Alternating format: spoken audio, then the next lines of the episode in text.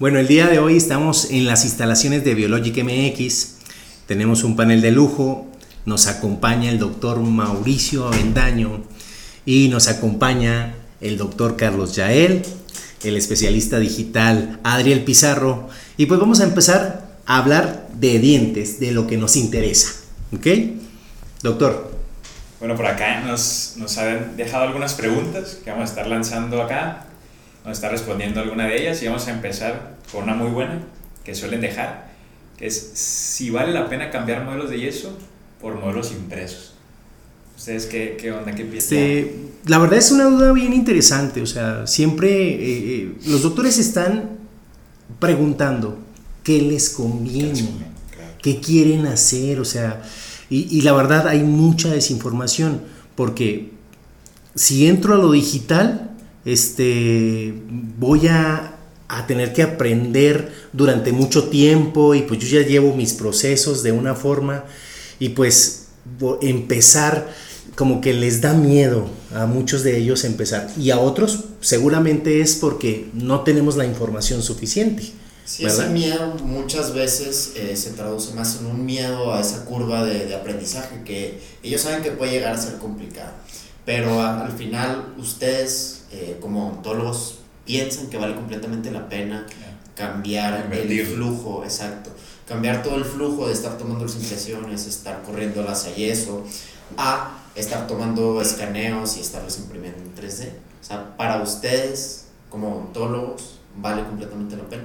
Sí, o sea, definitivamente, claro que vale la pena, ¿no? Pero hay que analizarlo eh, más objetivo como eh, costo-beneficio, eh, eh, de cuál es el costo de una, de una impresión, por ejemplo, de, con algún eh, silicón o con un escaneo, o también eh, tiempo, por ejemplo, dependiendo del flujo de, del, del doctor, ¿no? No, este... y, y, es que eso sí es cierto, o sea, eso va a variar, porque imagínate, a lo mejor si tenemos un consultorio chico, a lo mejor es un consultorio pequeño, que a lo mejor estamos empezando y todo eso, pues empezar en lo digital, pues vaya, requiere eh, una inversión importante.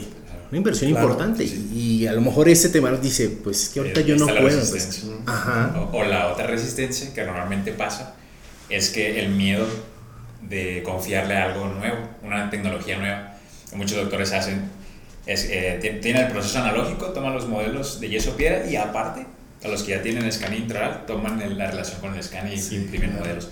Porque piensan, no le dan la confianza a un modelo impreso o tal vez tienen por ahí unos fallos de procesos porque no, no están acercándose a, a, pues tal vez a cortar la curva de aprendizaje con, con personas que ya fallaron y que te compartan la información, los errores y que tú esa curva de aprendizaje la cortes. Eso también es, es bueno.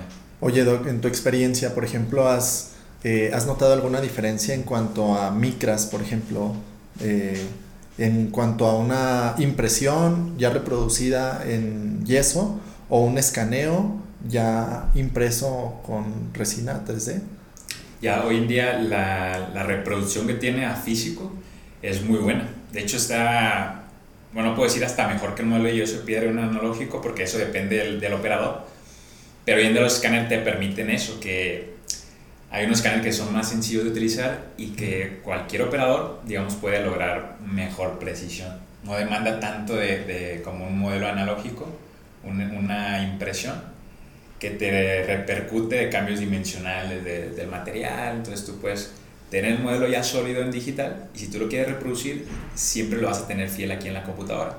Y el detalle es cuando lo reproduzcas. Sí. Entonces te da mucho más control. Sí, o sea, definitivamente si hablamos de impresión 3D, pues hay demasiados factores que podrían claro. afectar esta precisión, ¿no? De, puedes tener un escáner con una precisión muy buena, pero si tu impresora no está bien calibrada o, o es una impresora de no ah, muy buena calidad. Ahí, ahí sí, sí, sí. Y, y, culpan al escáner. Y culpan al escáner, ¿no? Y realmente es un fallo que se está teniendo en impresión 3D. Y ahí es donde muchas veces también hay que hacer una inversión un poquito mayor en tanto equipos de mejor calidad, en resinas de mejor calidad. Y aquí es donde los doctores se preguntan, ¿por qué yo cambiaría mi modelo de yeso por la impresión 3D? Por el tema de la velocidad, por el tema de ahorro de materiales, por el tema de precisión o lo que yo pensaría que sería una de las mejores formas para que cualquier doctor comience a relacionarse con todo el tema de los flujos digitales, tanto en clínica como en laboratorio, más que en, al final eh, un, un, beneficio en sí en hacer este cambio de yeso a, a la resina impresa en 3D. Claro. Sí, algo, algo que, que yo noté en, en, mis inicios cuando, cuando comencé con todo este mundo digital, eh, estuvo muy interesante porque comencé primero eh, aprendiendo impresión 3D, ¿no? Y ahora he notado que eh, hay muchos odontólogos que quieren iniciar con, con un escáner, que quieren eh, empezar a aprender algún software. En su experiencia, ¿qué consideran más importante aprender? Es que, viéndolo así, si un doctor quiere comenzar por un escáner, siempre la inversión va a ser muchísimo mayor que la de una impresora 3D. Entonces, como van apenas empezando en esta curva de aprendizaje, muchas veces es una inversión que se queda mucho tiempo estancada, porque como no van eh, comenzando en esa curva de aprendizaje, primero deben de empezar eh, por estos procesos, como por ejemplo el de la impresión 3D, que son procesos un poco más baratos eh, que hacer, que desde un inicio empezar con todo. Entonces, por eso muchos siento que se niegan a, a, ingresar al tema de la odontología digital por el costo que ellos sienten que les va a representar. O sea, ¿tú crees que, que sería mejor empezar, que empiecen en digital con impresión 3D? Exacto. ¿Por qué? Porque es donde hay una menor inversión y donde es una curva de aprendizaje que les va a servir para todos los demás procesos de ontología digital que ellos quieran aprender después. Pero ¿y luego cómo van a obtener sus STLs?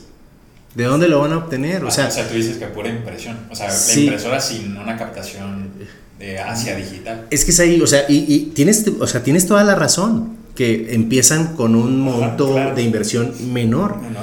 Pero siempre. comparado con una fresadora. Sí, sí, o sea, yo siempre les digo, o sea, yo quisiera no decirles que lo ideal este, sería empezar con un escáner intraoral, pero es que la verdad sí, es la necesidad, o sea, es el punto de partida para obtener tus archivos este, y con esos ahí sí procesarlos. Si tú no tienes tiempo como odontólogo, dices, ¿sabes qué? Yo no quiero, yo no quiero estar en el tema del laboratorio, yo, no, yo me quiero este, dedicar a mi, a mi consulta, pues hombre, se mandan esos archivos a un laboratorio que esté digitalizado y vas a tener tus procesos rápidos. Sí, un laboratorio que ya tenga suficiente experiencia, experiencia. en impresión 3D, ¿no? Y yo creo que, que aquí viene otra pregunta que es un odontólogo que quiera ingresar en lo digital. ¿Realmente tiene que llevar toda esta curva de aprendizaje de la que nosotros estamos hablando? ¿O realmente es una curva que está más enfocada para los laboratorios? Sí, no, no, no, necesariamente. Ya va a depender de qué tanto se quiere acercar a lo digital o qué, qué flujo quiere desempeñar. Porque a lo mejor yo, odontólogo, solo quiero escanear mis procesos de, de pacientes y mandar al laboratorio. Yo no quiero hacer ni diseño ni, ni tener una impresora. Entonces ya va a depender qué tanto quieres acercarte. Pero siempre, y eso pasa en todos los casos, los que no quieren acercar, acercarse tanto a, a los diseños, que solo están enviando al laboratorio, cuando experimentan este proceso digital, se van acercando poco a poco ah, ¿sabes qué? Yo quiero hacer los diseños de sonrisa. Ah, no, me ha gustado un, un chingo esto el del digital. Me voy a comprar una impresora para imprimir mi sincerado. Y poquito a poquito lo, el digital sí, los claro. absorbe como que, ah, está sí, bien sí, chingón. Sí, sí, sí, sí, Y así pasa, o sea. Pero lo importante es iniciarle. Es algo, es algo que tiene todo este mundo digital, ¿no? Que es, uh -huh. es muy adictivo, ¿no? Sí. O sea, inicias y puedes iniciar con un software, puedes iniciar con una impresora o puedes iniciar con un escáner de mesa, pero es demasiado adictivo. O sea, una vez que, que lo pruebas y que ves que los resultados son muy buenos, este, que en tiempos eh, en realidad son muy efectivos, es cuando dices, wow, necesito otro equipo, necesito otro, y vas agregando, ¿no? Al final, Exacto. pues el objetivo es eh, completar todo tu sistema CAD-CAM, ¿no? Que, que, bueno, es un tema también súper importante porque luego vemos personas que, que adquieren todo un sistema todo completo Desde y creo, inicio, creo que locos. sí, ¿no? O sea, y muchas veces por, por los es que las redes sociales también nos tundan. Sí, que no manches, es que ella tiene todo el equipo, yo también necesito entrar así. ¿no? Exacto. ¿Qué opinan ustedes de, de adquirir todo el sistema CAD-CAM este, en una sola inversión? Podríamos verlo en parte como un error, o sea, si lo ves como un tema de inversión, lo podemos ver como un error. Porque al final son equipos que todos requieren una curva de aprendizaje, como ya lo hablamos, tanto las fresadoras como las impresoras 3D, como los escáneres, como todos los softwares de diseño, independientemente de lo que vayan a diseñar. Entonces son equipos que de un inicio, si no se tiene el conocimiento, van a estar ahí parados porque pues no se sabe cómo echarlos a funcionar. Entonces, eh, adquirir todo desde un inicio, pues hay personas que tal vez dicen, un doctor que ya quiero armarme todo, lo voy a hacer, voy a comprarlo y este, voy a tener algún técnico haciendo esto. No voy a contratar a un técnico que ya haya tenido una experiencia con todo el tema digital, que ya conozca todos estos equipos y los mueva. Pero, eh, o sea, aquí en su experiencia, pues ahorita los procesos digitales todavía siguen siendo relativamente nuevos para ustedes o qué tanto creen que un doctor que quiera armarse de un equipo CAD-CAM pueda encontrar eh, personas que ya simplemente las contrate y que no tengan que comenzar en esa curva de aprendizaje desde cero, sino que ya vayan avanzados en esa curva de aprendizaje. No, siento que es complicado, ¿no? Aún, sí, o sea, sí, sí, sí, es complicado. O sea, eh, no solo hablando de México, sino de Latinoamérica, o sea, siento que todavía no existen todas las posibilidades para que el mayor porcentaje de clínicas este, tenga acceso a los equipos. Sigue siendo un nicho pequeño. Sí, cañón. Entonces, eh, en, en, lo personal, eh, considero que es mejor ir adquiriendo equipos.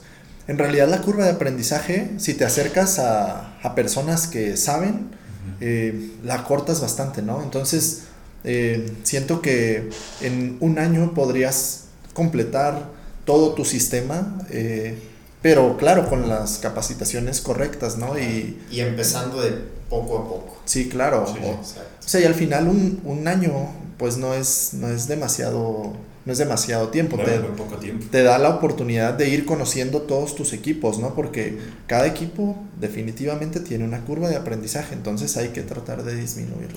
No, y, y, y nos regresamos a, al inicio, o sea, realmente se los digo, porque lo vivo y, y la verdad es que hay demasiada desinformación y, y, de veras, o, sea, información, pero mal ah, ejecutada. Sí, sí, sí, o sea, mira, este, hay, hay preguntas, este, y la verdad es que pues, no, yo no recuerdo quiénes, pero hay doctores que a lo mejor yo veo redes sociales y luego comentan, y es que el escáner me va a hacer todo, o sea, imagínate, pues, a lo mejor uno dice, Oye, pues yo ya sé el proceso, ¿cómo preguntas eso? Pero debemos ser humildes y en realidad dicen, hombre, tenemos que explicarles a los doctores que no conocen estos procesos y decir desde dónde se empieza, qué hace un escáner. O sea, en realidad el escáner, ¿qué te va a hacer?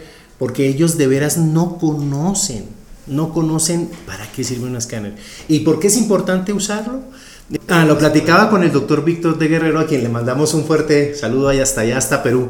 Aquí, por aquí viene seguido el doctor a, a México. Y, y, le mandé un mensajito y, y, él amablemente me comenta, ¿verdad? O sea, yo le preguntaba, doctor, ¿qué piensas de los escáneres intraorales?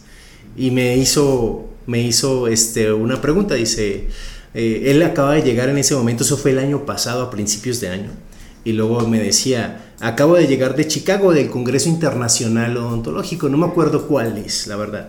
Este, pero me decía, Doc, es así de sencillo.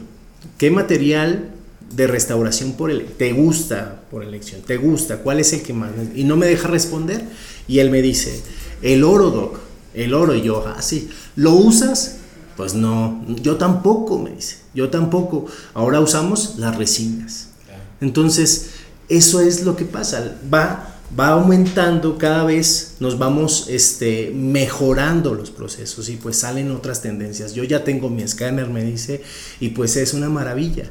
Y estamos aprendiendo, estamos aprendiendo. Entonces, pues doctores de esa talla, este, que han tenido que, ellos se sumergen desde el inicio para aprovechar, para conocer, para eh, reducir esa curva de aprendizaje lo antes posible, para poder compartir sus experiencias, pues imagínate un doctor que a lo mejor está alejado de una realidad que, que, no conoce estos procesos, pues es, es, bien complejo. La verdad es que yo los escucho y digo, chin, este, nos falta bastante información, de verdad, que nos falta bastante información allá afuera porque uno cree que todo el mundo ya sabe y no, no, no lo saben, de verdad no lo saben. Entonces nos vamos, por eso decía, nos vamos al inicio, o sea, imagínate, imagínate pensar en todo el sistema CAD-CAM. Es complejo. Y ahí es cuando siento que nosotros debemos de, de, poner el ojo en lo que es realmente importante ahorita en la odontología, que es el, todo el tema de la educación. Ahorita la tecnología muchas veces comienza a avanzar muchísimo más rápido de lo que nosotros podemos absorber. No, se le puede competir a la tecnología. Entonces, cada vez va saliendo mayor cantidad de, de tecnología, por lo cual significa que son procesos cada vez eh, diferentes, con una curva de aprendizaje diferente y que todo esto implica una cosa muy importante que siento que pues todos aquí lo consideramos igual de importante, que es el tema de la educación. Y que la educación tiene que ser un tema accesible, como lo hacía el doctor Mauricio.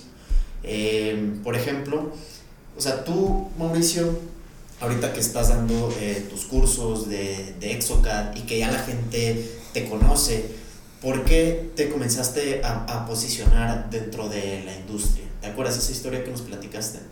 Ya, de, de, cómo inicié o fue... Exacto. ¿Por qué, ¿Por qué los doctores te empezaron a ver como un referente? Ah, ok. Bueno, eh, eso ayudó mucho porque pues yo la información que les he compartido es información que errores que, que me han pasado, algunos que he podido solucionar, otros que no he podido solucionar, pero tal cual son protocolos clínicos y laboratorios que los estoy aplicando día con día y eso trato de transmitirles. Porque lo digital ahorita sí, muchos volvemos a lo mismo con la información, que piensan que es, es magia. O sea, que si yo me meter a digital, las restauraciones van a salir como palomitas. Sí, sí, sí. sí. es, así, pues. O sea, sí, digital es, es una herramienta que está llegando, pero es aplicada a nuestros procesos odontológicos. Si nosotros no los aplicamos correctamente a nuestros procesos odontológicos, es ahí donde nos, nos, nos frustramos y decimos, no, esta madre no sirve. Y ya, y ya descontinuamos y por ahí están los escáneres, las impresoras en una esquinita. Entonces eso es lo importante, que con quien se vayan a acercar, que sea una información limpia, que no quieran solo venderles lo bonito del digital, sino mostrarles la verdadera parte de lo digital para que ustedes decidan por qué opción tomar, qué flujo desempeñar.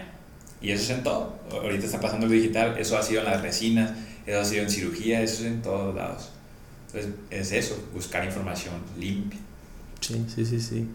Y pues en Latinoamérica, en Latinoamérica, eh, pues bueno, pasa eso, ¿verdad? Estamos buscando mucha información.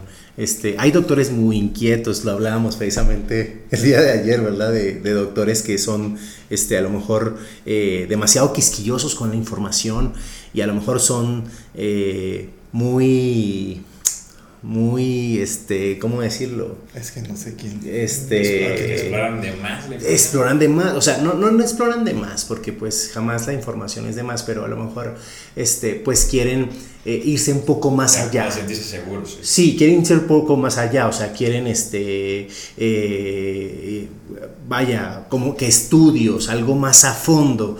Dime en realidad, eh, yo, ¿cómo lo puedo comparar esto? Con lo que yo hago ahorita.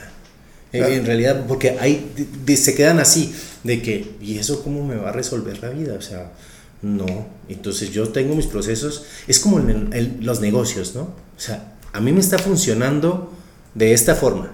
Y yo siempre he trabajado así. Y me funciona. ¿Tú qué vas a venir a enseñarme a mí? Tú, exacto. Exacto. Sí, o sea, pues ahí es justo donde nace la, la odontología basada en evidencia, ¿no? Este, pero siento que al, eh, al ser demasiado nuevo y ser tan pocas las personas eh, que están en el mundo digital, eh, imagínate de, de, esas pocas personas, cuántas en verdad se preocupan por estar haciendo investigación. investigación. O sea, eso es, y eso es alarmante, es preocupante, pues, pero lo bueno es que tenemos a maestros como el doctor Mauricio Avendaño que eh, son grandes personas que nos comparten toda su experiencia, eh, eh, errores y, fracasos y también los buenos, ¿no? O sea, no, no solo lo malo, todo, todo lo bueno. Entonces, siento que al final de eso se trata, o sea, los que tengan la posibilidad de acercarse a un buen coach o, o algún buen maestro lo hagan, pues. Antes de, antes de iniciar. Siento que es la mejor inversión que podrían hacer. Hablando de, de, no solo de equipos, ¿no? O sea, lo primero es mejor, y pues como lo decías, o sea, los, los odontólogos somos científicos 100%. O sea, y entonces tienen razón, o sea, tienen razón al, al tener dudas de, oye, ¿qué onda? quiero, que sea tangible. Sí, claro, quiero saber cuántas es las micras de diferencia en, discrepancia de un modelo de yeso y un modelo de, de, resina, ¿no? Ah, y fíjate, y hace poquito hablaba yo de eso en un videito que por ahí que subí, que me, puse obviamente inquieto a investigar cuál era la precisión que tenían las impresiones analógicas y nos daba una precisión de 25 micras. ¿verdad? Esa es la precisión analógica que tiene. Y esas 25 micras varían de acuerdo a la experiencia que tenga el operador, ¿sí? La experiencia que tenga el clima que se tenga, o sea, pues tú lo decías ahorita, o sea, puede, eso, esa, esa impresión puede variar, o sea, puede... Es, dimensionales. Exactamente, porque se afecta por el ambiente, se afecta por la misma, por, por el mismo tiempo de trabajo que lleva, o que te lleva mucho más tiempo. Porque ese, ese es el primer paso, el captar la silicona, pero viene todavía el modelo positivo.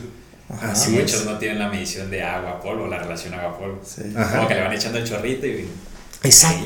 si la impresión la tiene bien, el modelo positivo mal, hay variaciones. Exacto, exacto. Entonces, y fíjate, entonces somos tan, o sea, tenemos miedo que dicen, es que no voy a tener la misma precisión que tengo aquí en el, en analógico.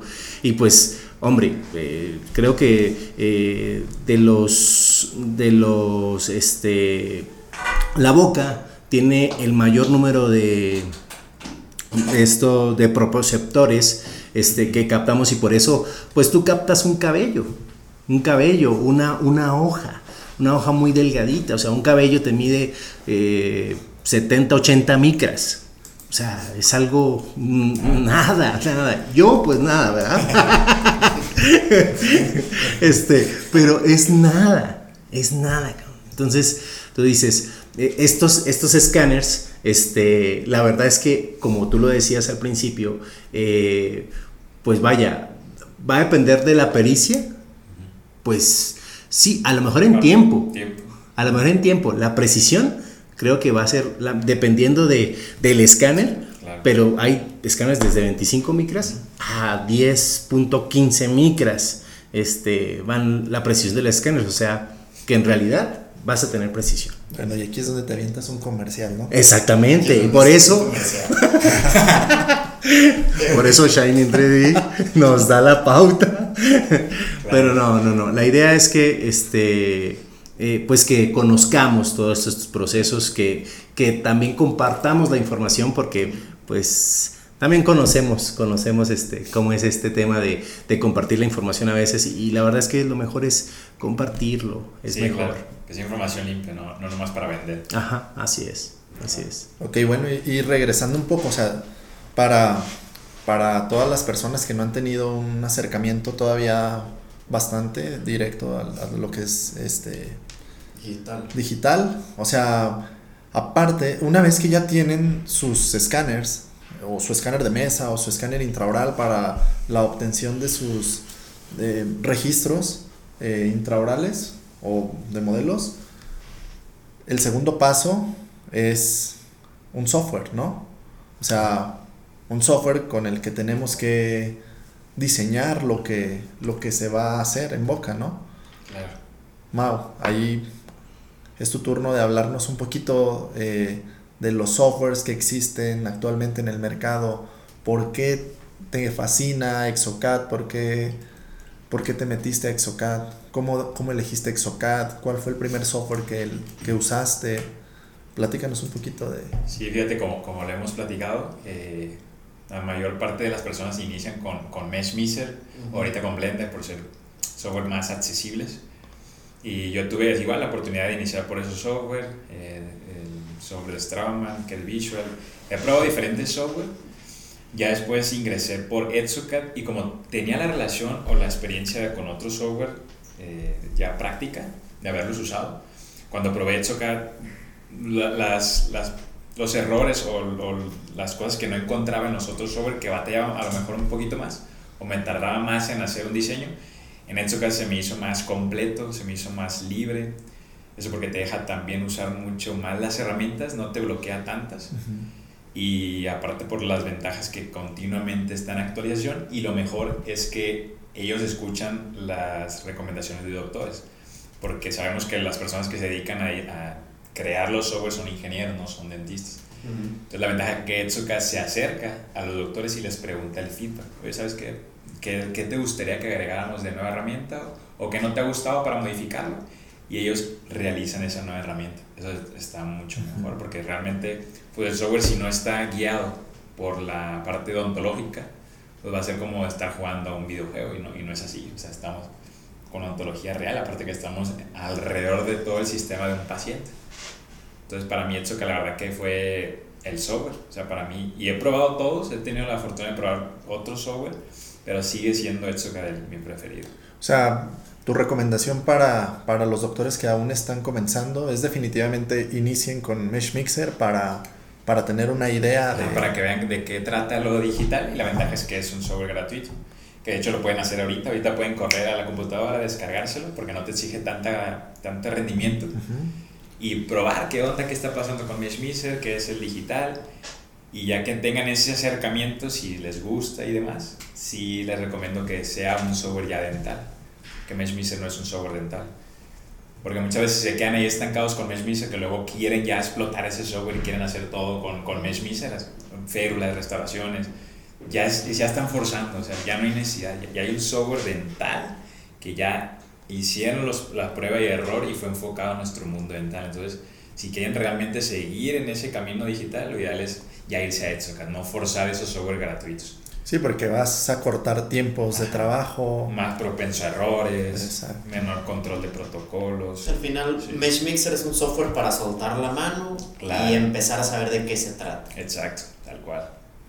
Ok, entonces, bueno, ya, ya tenemos los escáneres, ya, ya probamos softwares, ahora sí este, hablemos de, de sistemas aditivos, ¿no? que son las impresoras, 3D. Ya escaneamos la boca del paciente, ya diseñamos, vamos a suponer que es un paciente que se le hizo un tratamiento de carillas y que se van a prensar en disilicato Ya una vez que se hizo ese diseño, ¿cuál es el paso que sigue ahí? Y ahí para tener nuestros modelos en físico, porque esa es una duda muy común, que los doctores tienen el escáner pero dicen, oye, pero yo quiero tener mi modelo, ¿cómo es que lo voy a tener? Ahí es donde entran las impresoras, para tener nuestro modelo ya en físico. Porque, bueno, también está otra parte, que las personas piensan que no necesitan ya modelos eh, para hacer pruebas o para ya probar ahí las restauraciones, piensan que es el escaneo, salen las carillas y directo a boca. No, o sea, necesitamos tener nuestros modelos fiel todavía para realizar las pruebas desde antes de llegar al paciente. Pues aquí entran las impresoras 3D. Impresoras 3D, pues ahorita hay muchísimas, sistema aditivo. Entre, digamos, podemos dividirla entre impresoras universales, que no son dentales, y las impresoras dentales. La gran diferencia de estas es que impresoras universales fueron adaptadas a nuestra odontología, realmente no fueron creadas para la odontología. Por lo tanto, claro, son más propensas a error y son... Para lograr una impresión de calidad tengo que tener un mayor control de procesos y dedicarle tiempo. Eso sí, en impresora dental volvemos a lo mismo con, poniendo el ejemplo con los software. Ya hay ingenieros que lo enfocaron a nuestro mundo dental, hicieron pruebas enfocado a las micras, al ajuste, en base a nuestro tipo de flujo de trabajo. Entonces impresoras dentales van más controladas para nuestro flujo de trabajo. Pero igual, pueden probar con una impresora universal para ir probando el campo pero ya para mantenerse estable en, en, el, en su proceso clínico laboratorio, la verdad que sí, por experiencia, porque yo también empecé por las impresoras universales, por experiencia sí está mucho mejor dar el salto ya a una dental, por lo que te otorga el control de procesos, calidad y porque tienes un control ya de una ingeniería basada al mundo dental. También hay muchos odontólogos que mm, tal vez no ingresan a la odontología digital o no se compran una impresora 3D porque desconocen qué es lo que pueden lograr con ella. Tal vez eh, ahorita dicen, ok, puedo hacer mi escaneo y ese escaneo lo puedo imprimir, pero al final eso de qué me va a servir. O sea, ¿qué más, ¿qué más un odontólogo puede hacer con su impresora 3D? este, para que ellos digan, ¿sabes qué? Sí me vale la pena adquirir. Sí, eso es lo que estábamos platicando, que muchos doctores piensan, o sí, doctores que piensan que el, el mundo digital o impresión 3D solo es para los rehabilitadores. Ya ves que hemos tenido acá eh, placer de los cursos, de hecho el último curso, endodoncista. Sí, O sea, sí, sí, sí. No, a mí me causó, Sí. este, la verdad se lo preguntaba al doctor. yo pensé que era rehabilitador. Sí, yo también, yo también, yo también, pues yo, cuando me comenta que es endodoncista, pues la verdad sí me sorprende porque está enfocado en la Sí, endodoncia. ¿sí? le mandamos un buen saludo al buen Diego. Sí, sí.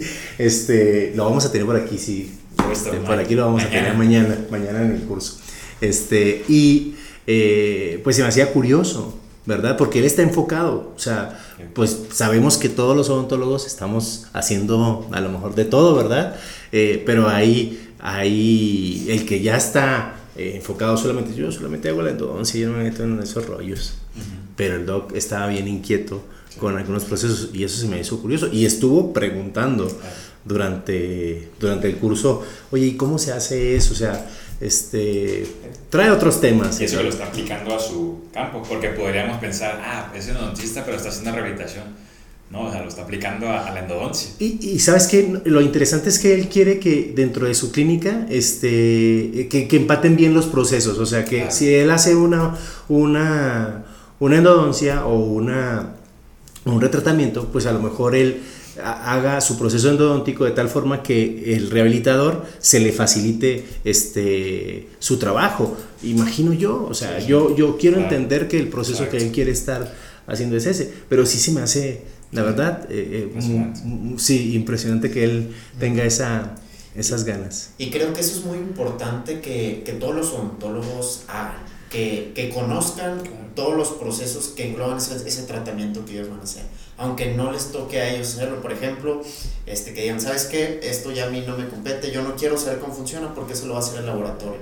Pero al final un odontólogo que entiende todos esos procesos, que son parte de su tratamiento, aunque no los hagan ellos. Por ejemplo, en este caso, este endodoncista que quería aprender Exocad, tal vez eh, él no se va a poner a diseñar en Exocad, pero ya conoce esos procesos, ya sabe lo que el laboratorio va a estar haciendo, ya sabe cómo tiene que preparar a su paciente para que... Cómo, entrega la información. Exacto, para que luego en los próximos procesos, las próximas personas que estén llevando su tratamiento ya no tengan problema.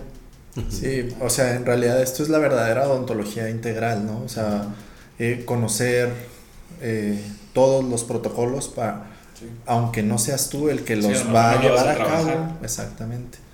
Pero bueno, para no desviarnos mucho del tema, Sí, porque luego, luego lo regresamos. Luego nos vamos. ya, Sí. ya les iba a hablar Vamos de a lo- hablar de ya, les, ya les iba a hablar, imagínate. No me, no me quiero desviar, pero. hablando de diez. Sí, sí. No. Sí, sí, sí. O sea, yo les voy a decir y se los voy a dejar aquí en el aire de este, para que sigas tú con, con, lo que me- con lo que vas a decir.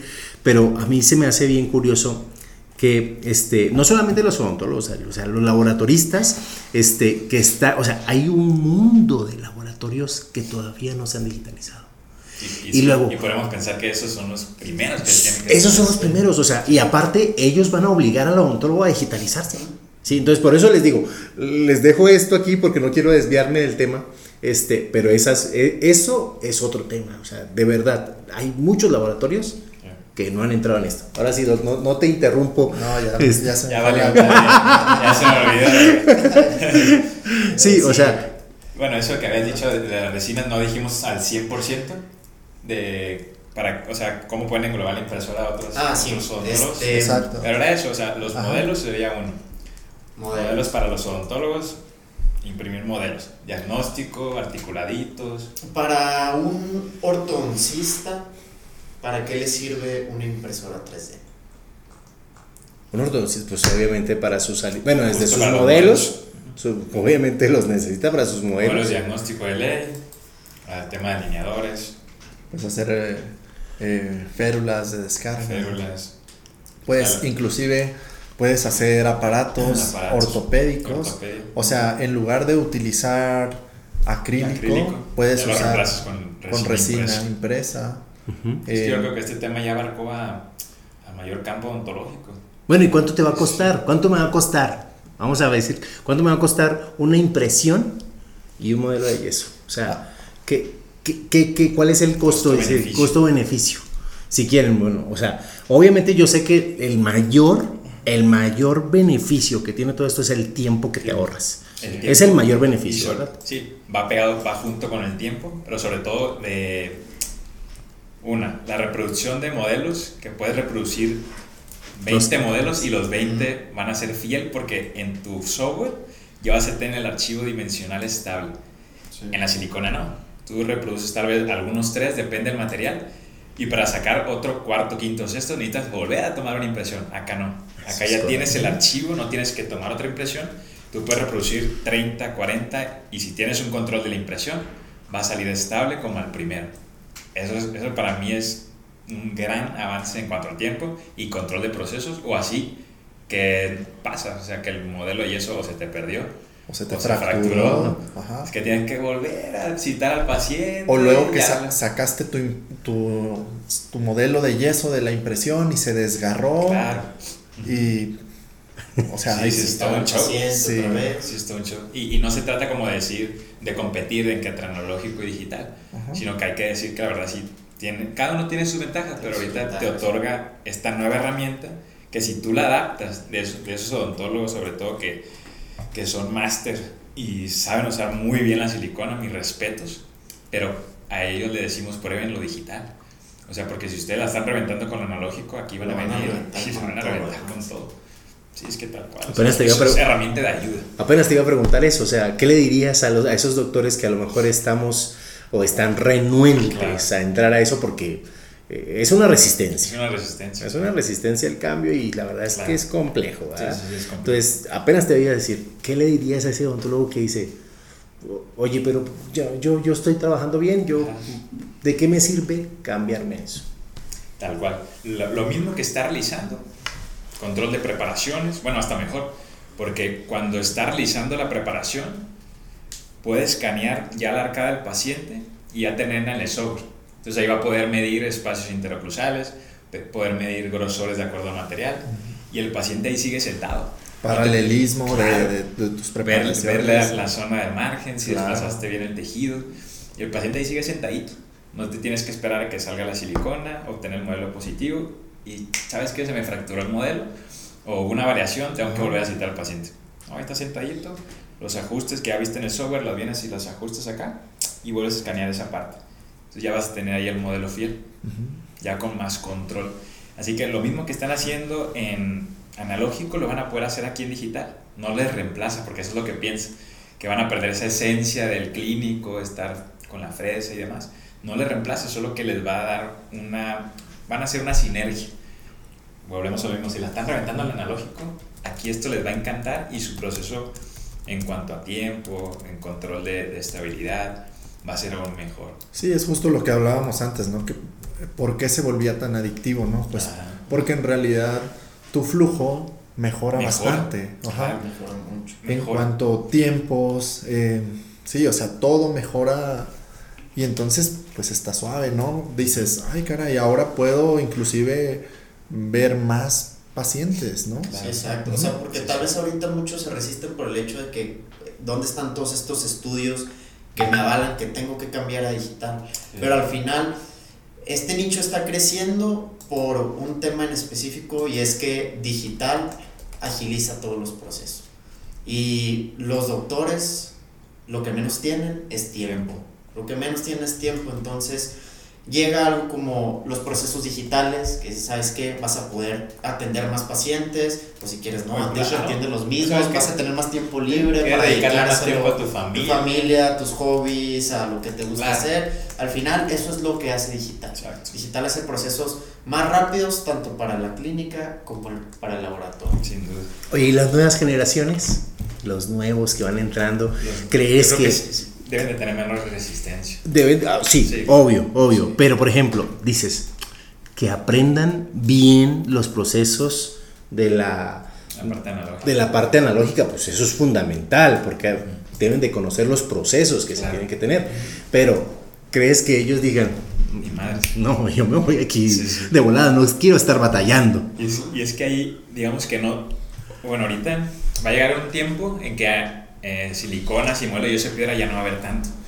Entonces volvemos a lo mismo, estamos haciendo odontología.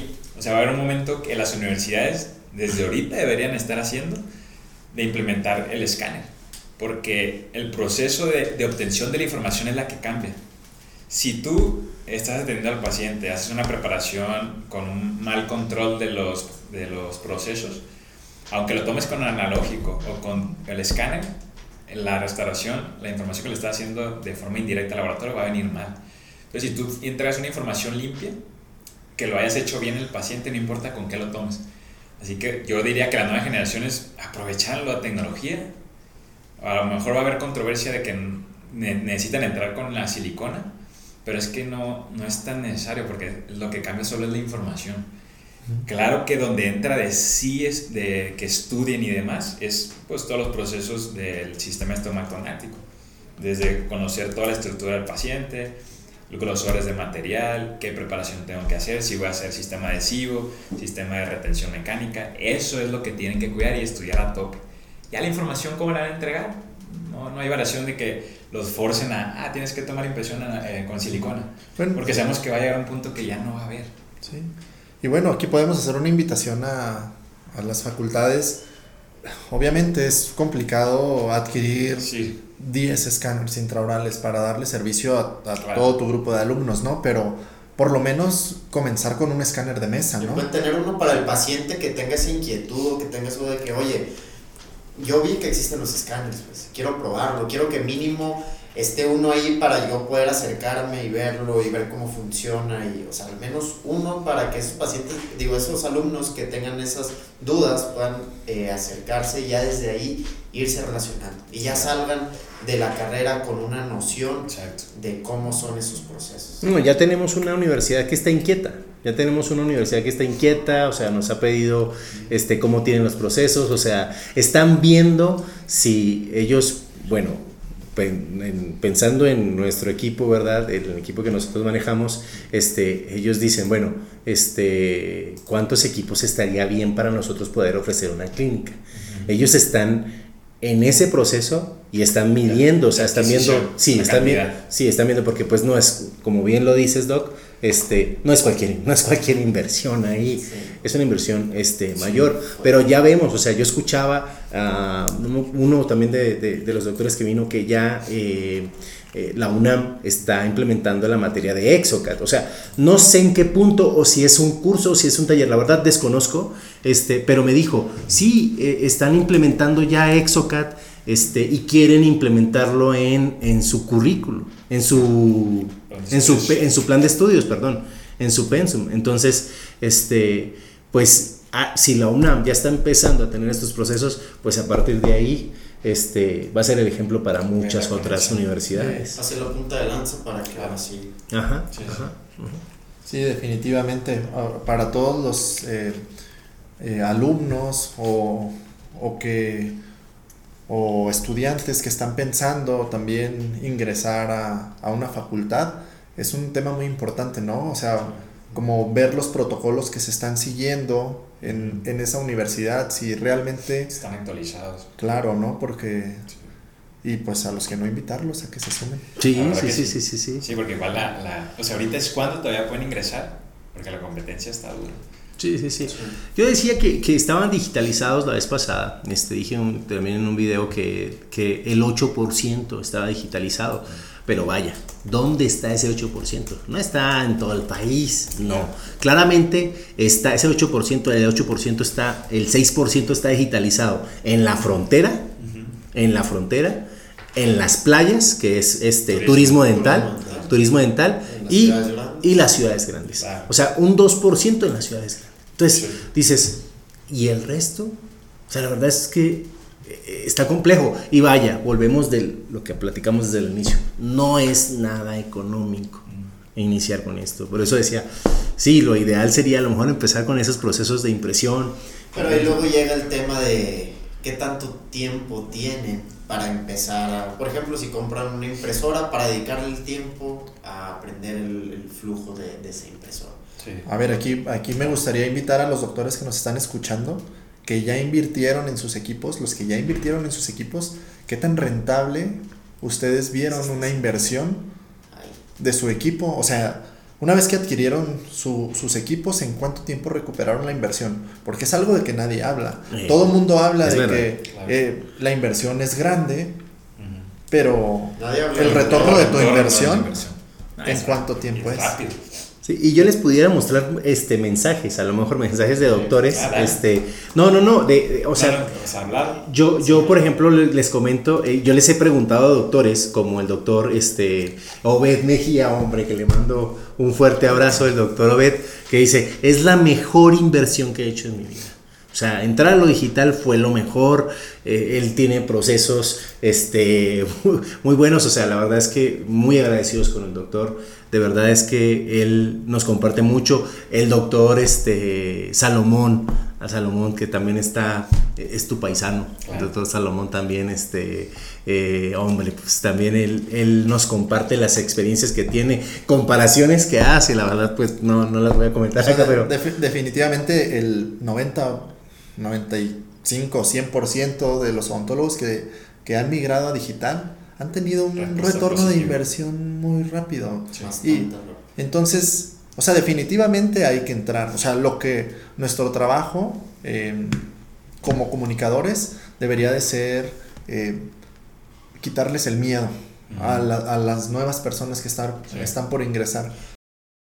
Aquí siento que los doctores les surge una pregunta muy importante que es ¿cómo voy a recuperar esa inversión? ¿O cómo es que esa inversión se recupera rápido? Bueno, o, sea, en primer lugar, este, no la, la inversión que haces en un equipo, el retorno no va a ser en la cantidad de material que te, que te vas a ahorrar, ¿no? Ah, sabemos que hay odontólogos que invierten desde mil pesos al mes en, en siliconas y hay odontólogos que invierten hasta 10 mil pesos. Pero definitivamente ahí no lo vas a ver reflejado. O sea, donde lo ves reflejado es en el tiempo que te toma este, atender a un paciente de inicio a fin. ¿sí? Porque en realidad el hecho de poder entregar restauraciones en un solo día, cuando antes eh, con un laboratorio te tomaba 15 días o hasta 3 semanas, eh, ahora lo puedes hacer en un solo día. Entonces, eh, la mayor ganancia que vas a obtener es tiempo. Ese tiempo ya lo vas a poder distribuir, si tú quieres, en tu familia, con tus amigos. Si tú quieres atender más pacientes, vas a poder ver el doble de pacientes fácilmente. Entonces, ahí es donde realmente está la gran ganancia. Exactamente. Ahí es donde encuentras la mayor ganancia. Y que ahí es donde vemos en realidad porque muchos doctores sí se están uniendo a digital. Pues lo que mencionamos ahorita, por mucho de que no haya toda esta cantidad de estudios que debería haber, porque pues como sabemos, pues hay poquitas personas, es porque al final todos los que se dan cuenta que van a tener más tiempo, un odontólogo valora muchísimo el tiempo, porque es algo que probablemente a la mayoría, si no es que a todos, es lo que les hace falta. Entonces, pues yo creo que aquí la, la conclusión a la que llegaríamos es que eh, comenzar a digitalizar todos los procesos se, se, culmina en tener muchísimo más tiempo. Totalmente. Total. Sí, ganas tiempo.